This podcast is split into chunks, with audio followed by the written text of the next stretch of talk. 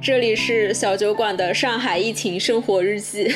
今天应该是你做团长的第七天了吧？这两天做了哪些事情？我记得上一次我们聊过，说我要推行改组吧，是不是？对。昨天晚上刚刚还有居委，还有很多志愿者、楼组长们一起开过会，就梳理了一下情况。开会大概八九点开始，然后十一点多的时候我熬不住，我就先睡了。他们继续开，开到凌晨一两点吧。总结了一下，就是大概的情况，就是他们的。愿望是希望能够把楼组群建立起来，其实就是跟我之前想要做的事情是一致的。就是我们我们现在所有的居民要有两个群，一个是大群，一个是自己的楼组群。如果说你没有进大群，你必须要进自己的楼组群。楼组群里面会有楼组长和楼道的志愿者两个角色，会帮大家呃统一的会进行管理，然后满足需求。我就只说团购这个部分吧。我今天已经跟楼组长们进行过说明，呃晚上可能会进行培训。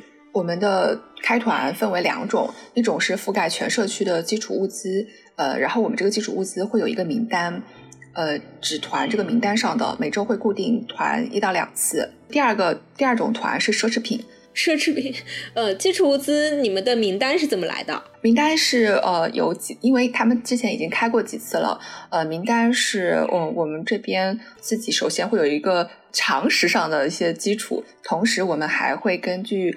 呃，楼道组在群内统计的居民需求会进行评估。比如说，以前我们只以为像大米、像鸡蛋、蔬菜、肉这种是属于基础物资，但是后来我们发现，纸巾、像抽纸这种也是属于生活用品。对，所以这个基础物资名单是会更新的，然后大概会每周一到两次，会希望向楼组长们去征询意见吧。那奢侈品是指啥？不在基础物资上名单上的东西，比如说水果，水果这个也会看情况吧。然后我就只说一下，我们就是商量确定的，刚刚撰写出来的全社区的基础物资的团购流程。嗯，首先我们会在社区大群，还有楼道的组长群里面，就是我们管理楼道组长的群里面发布信息，说明这个情况。第二步是，就是让所有的居民在自己本楼的群内向楼组长或楼志愿者报名。这个报名会有截止时间，但是呃，只报名不付款。这一步的话，其实会有点复杂，因为其实，在通知的时候，我们只能线上通知，但实际操作在每个楼内部会有呃老组长，他们会去线下去跟很多老人打招呼，说明情况。所以其实内部的登记会相对复杂一点，楼内会有老组长跟这个新志愿者。二合一，嗯，他们会进行统计工作，但这个是他们楼内自己展开。第三步的话，就是楼内的新人、新志愿者会在 deadline 之前在线上文档，按照规定填写需求。第四步就是 deadline 结束之后投重组，其实就是我这边我会根据物资的情况。如果是那种开放性物资，它数量无限，那么我们就会按照需求名单去进行发布公示名单，然后并且要求楼道确认名单和付款。嗯，如果是数量有限的这种东西，比如说昨天我们有香蕉，嗯，呃，为什么买香蕉？是因为有的老人他只能吃香蕉。对对对，我们这个香蕉只有。三十分，嗯，那这个肯定要按需求优先级去配给。对对对对，所以昨天登记的时候，我们不仅要求楼组长写明自己楼组的需求，还会要求他们在后面备注本楼有多少个高龄老人。嗯，昨天的登记真是呃，让无知的我怎么说？让无知的我重新就比如说我们这个楼道里面，然后楼组长去统计的时候，发现有一户人家他们。家里面有大概两三个人吧，最年轻的都是七十多岁的啊，是七十多岁的高龄老人在照顾更高龄的老人。对，就是七十岁的高龄老人在照顾一个一百多岁的高龄老人，然后七十岁的这个高龄老人她自己还有一个丈夫，她丈夫好像是双癌症。啊，我们现在的老人都还分 分级的，就是六七六十多岁、五十多岁都不算老人，我们称之为小老人。嗯，还是青年，还是青年。对对对，我们现在的老人都是八十岁，就是明确是会要有的。比如说，我们就是有一栋楼，它两份橡胶需求是给两位八十八岁的独居老人准备的，像这种就是嗯，真正的老人，是这种是优先排序的。对，然后我们有一栋楼，他三位老人之外，还有一位重残疾。啊哈，哦，就是说到这个统计情况，就是统筹组会根据物资的情况来去公布一个物资分配的名单。这个名单就是实际的付款名单和配送名单。嗯下一步第五步就是让那个楼组长统一向我付款，向我付款之后，这个付款也是有 deadline 的，付款时间到了之后，我就会发一个配送名单。这个配送名单就是实际上会去分发的。在这个中间还有一个步骤，就是从物资购买的公示名单到这个物资配送清单上面，会有一个付款情况的说明。就比如说，在这个物资配送清单上面，我不仅会标注是哪栋楼、哪一户、嗯对接人，嗯还有数量，我还会说明这个已付款的金额情况。嗯，因为会有少量的人，他们是没有办法不会用微信，他们至今啊只能收现金。对，那么这种情况呢，我们就是会在这个配送名单上去注明哪些是已经付款了的，然后哪些是不会用微信送货是现场嗯支付的。因为有的是组长不会用微信，所以他没有办法付钱。有的是呃，就比如说有栋楼它是重残疾，就是可能要现场的情况会复杂一些，这个就需要配送的志愿者比较机动灵活了。然后这个物资的配送清单还会把之前团购的但是没有分发到位的人也加进去，这样配送组一次性发送到位，就不会多跑很多趟。嗯因为我们这个是呃很多都是老年人和残疾人嘛，所以。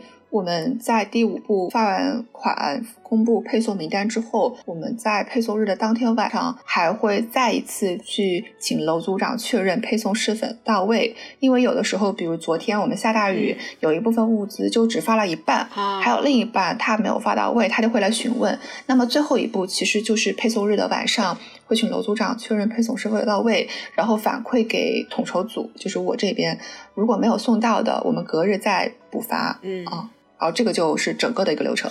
第二个是奢侈品，奢侈品他们自己解决。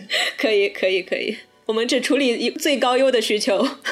那有一个来自我们听友的提问，听友问物资是怎么联系到的？物资联系啊，你自己打电话呀，就是网上那么多信息，你挨个去打电话确认，然后筛选。像我们社区基础物资比较麻烦，是因为第一，我们小区老年人多，他们会非常非常在乎这个物资的价格，比如说有的蔬菜和肉价格高了，他们就难以购买。第二个就是呃，我们社区怎么说呢？就是有的他不想团，他只想要一点点。就比如说，我们前阵子前几天会有一个大包，这个团包呢是包括抽纸、酱油和盐巴等等，这是一个混合包。但是有的居民他只想要其中的一部分，他并不想要其他的包，因为嗯这一个包要九十块钱，太贵了。对他们就比较没有办法去承担九十块钱的这个整个的团购包，所以最后我们处理的办法是，楼组长和楼志愿者他们自己报名买一个整包，然后他们自己楼内去消化分配。呃，楼组长他会把其中的一袋盐或两袋盐分给只需要盐的居民，然后其他的他们再自由分配，就不在我们这种公共的大的这种层面上去做细节处理，不然我们有三十三个单元，没有办法一一覆盖。处理难度太高了，而且我觉得物资联系这个问题吧，现现在其实很多品牌都有开放他们的物资团购的联系通道，我就不列举品牌名称了。但是比如说一些牛奶品牌、一些面包品牌，他们都线上开放了他们的团购物资的联系渠道，以及本来就做生鲜团购的一些平台，也有线上团购的小程序，可以去自己去线上成团，通过私域分发的方式去线上成团。其实现在渠道还是蛮多的。如果线上的渠道这些都找不到，信息筛选对你来说有难度的话，那其实可以去尝试加一些自己邻居的群，肯定有邻居能帮你拉到各种各样的小区团购群。我我目前的这种呃团购统筹，我从来不担心 这个货源的问题，因为会有好几个个热心的邻居，他会主动跟我说他们有货源，他们还成功团过，然后会把他们的货源信息分享给我，所以我觉得货源信息并不是一个问题。对，现在的问题都不是我们能解决的。比如说，你团购成功之后，多久才能发货？运力足不足够运如期运过来？这个都不是我们能够去 cover 的问题了。哦，对了，我补充一下，公共的基础物资在选货源的时候，我们还会考虑这个配送情况，就是我们必须要明确商家要能够在两日之内包括今天，就是最晚明天你要能送到货，我们才会纳入考虑范围，不然就直接放弃。我们有一个大姐姐，她感觉采购经验还蛮丰富的，所以都是我有那个货源信息，我都会给她先筛一遍，她会教我，对，她会给我建议。之前的很多那个货源物资什么的，都是他他去对接的，专业的人做专业的事。对啊，那那这两天有没有发生什么难以理解的事情？呃，有啊。昨天上午咋了？我们楼里住了一对贵族啊，对，一对贵族情侣，就是他在前一天他要团那个厨房包吧。就是抽纸加料理包，前天就团了，团了之后呢，今天早上，因为那个时候我们这个就是规则还不够清晰，只是会零零碎碎的告诉大家要怎么做，怎么怎么做。我们之前零零碎告诉大家说参团就不能退，然后他们是前一天参了团，报了名，我这边登记了，登记了之后呢，报上去了，报上去了之后呢，就是昨天开始早上发货嘛，早上发了之后呢，因为那个时候我们还是货到付款，就是楼组长会先帮忙在取货的时候付给送货的人，然后再拿。上来给给居民，因为就是这样子可以减少居民到处跑，减少这个接触频率嘛。我就给他就是送上去了，送上去之后敲门，然后敲了大概五分钟，他们就说呃来了，但是五分钟没有动静，没有应。我就继续敲门，我就说你们是能不能开一下门？就是外面可冷啦。然后他们就说我态度不好，我什么态度？对，就是这样的一个情况，就是反正很复杂。对，然后就说说我都已经戴好口罩了，你催什么催？这样子就开始怼我。反正就是他们会觉得啊，志愿者的服务态度不够良好，所以他们就决定不要了。嗯，呃，好吧。呃，但是这个钱，这个钱楼组长是付过了的嘛，是帮他们代付的。他们也不愿意付钱，对他们不付钱。也不要啊，这哎，毕竟还是居民小区里，总是有各种难以预计的事情。对，然后我就说了一下，我说这是情况确实比较复杂，比较劳累，大家可能精力有限，会有一些信息差，没有及时沟通到位。因为他们早上，他们早上才来说这个东西不要，但事实上早上时候就是配送组已经开始发货了。然后我就解释说，确实会有信息差的问题，这个是没有办法及时更更正的，后面程序会规范。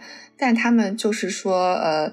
就说呃，当不了志愿者可以不当，哈，对，就是你没有能力当志愿者，你可以不当。他们的原话是这样子的，然后，然后其他的居民就会说你们这说的是什么话？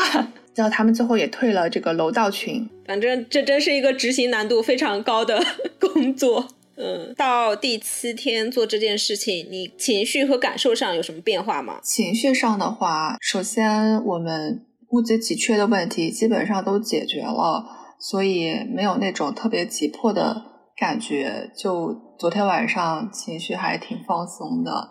第二个是因为我们的规则逐渐的明确，而且会有很多的志愿者和热心邻居来帮忙分摊。我会配合居委的需求，还有大家需求，逐渐搭建起一个我觉得比较合理的，能够维持小区运转的一个团队和框架吧。所以能够。把每一个责任具体落实到人，让每一个人都知道自己什么需求该怎么操作。那这样子之后，其实我的压力还有我的工作量都会大幅的下降，同时我们的货、钱款、配送等等都会非常的亲民，主要是钱账亲民，这个很重要。对，那一切都很清清楚楚，有流程、有要求了。后续的就是按照前面搭好的框架去运转，就会顺利很多。对对，把规则告诉大家，还有就是不断的要反复的、不断的、持续的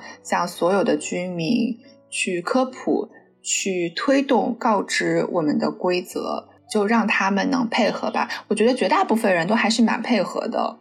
绝大部分人会非常的理解，非常的配合，只不过因为像我们现在条件还比较有限，那有的我们想做的事情，居民想要求的事情，都还暂时没有办法落实到位。比如我们计划的是每个楼道要进行固定消杀，但我们之前实在是没有精力去。采购这个消杀的防疫物资，所以直到现在都没有办法做到全小区的固定消杀，只能是哪里急先去，就哪里需要的就哪里，就对，先去简单消杀一下。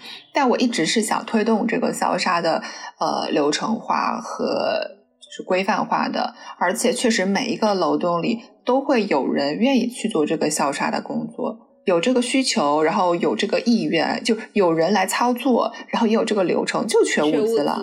能团到消杀用品吗？就一直是没有这个找不到合适的，或者是说，嗯，现在还没有人力去负责这个货源的问题。大家前段时间就在疯狂的找物资，把这个急需的食物情况解决了。对，先解决吃的，再解决消毒问题。其实社区的任务，它是根据重要性和紧急性会有两种排序。呃，紧急性就是物资消杀、防疫检测、阳性转移等等。但是在重要性上来说，其实对于社区而言，最重要的是，呃，防疫检测、阳性转移、消杀物资。基本上这个。就是社区居民的需求和这个居委啊，他们的这种需求，其实是我觉得在重要性排序上会不太一样。对于居民来说，最重要的是先吃饭，吃饱饭。吃饭问题。对对，吃饭问题，这是最紧急的。然后第二紧急的就是大家都要消杀，大家都要保证自己楼道的安全，然后他们再他们才愿意配合这个居委去进行防疫检测。这是作为居民的一个。紧急性的需求，对居民的诉求还是很好理解的。对，但是对于居委来说，其实物资根本不在他们统筹范围之内。这就是我之前所说的，其实居委他本来也不是干这种大规模团购、统计、分发这事儿的。对于居委来说，他其实他们的首要的任务，在理论上来说，他们最重要的是拉大家核酸、抗原检测，然后就是通知阳性转移。然后才是说，呃，让大家去消杀。但其实消杀是一个自发性的行为。最后居委才说，就是如果居委还有余力，是去搞物资。两边优先级不一样，而且现在感觉就是中间的一些团长、志愿者这些人就应该去做两边呃需求优先级排序的一个沟通的桥梁。对，但是就大家这个物资本来就我觉得是不在居委的职责范围之内的。他既没有这个职能，就理论上他不应该承担这个职能，也没这个能力。呃，他一个人换做任何一个人都不可能完成一个接近千人规模的统一团购、统一配送，这是不可能的，太难了。那今天这两天的 好，这两天的工作汇报基本上算是汇报完了。我们上一期还有一个用户留言，我们上一期不是提到一个问题吗？怎么才能健康的大吃大喝？有个听友跟我们说，我们可以去吃 brunch，不让去也也也也有风险的，你知道吗？就前几天我们发物资，然后刚好就是呃发到肉了嘛，就是团了一次肉，解决了大家肉的需求，然后我们家就分到了一批肉，就我们家就吃了一顿肉。然后我就拉肚子，是太久没吃肉了是吗？对，就太久没有吃荤腥。那怎么办？我们只能大吃大喝沙拉了，朴素健康一点，我们就大吃大喝沙拉吧。没有，我相信解封之后，到时候我们的肠胃自然就有了承受能力，对，会变好的。好，那今天的工作就汇报到这里。OK，感谢你收听本期宇宙尽头小酒馆。你可以在各大音频平台及泛用型播客平台订阅并收听我们的节目，也可以关注我们的同名微博及公众号，留下你的评论，与我们交流你的听后感。我们下期再见。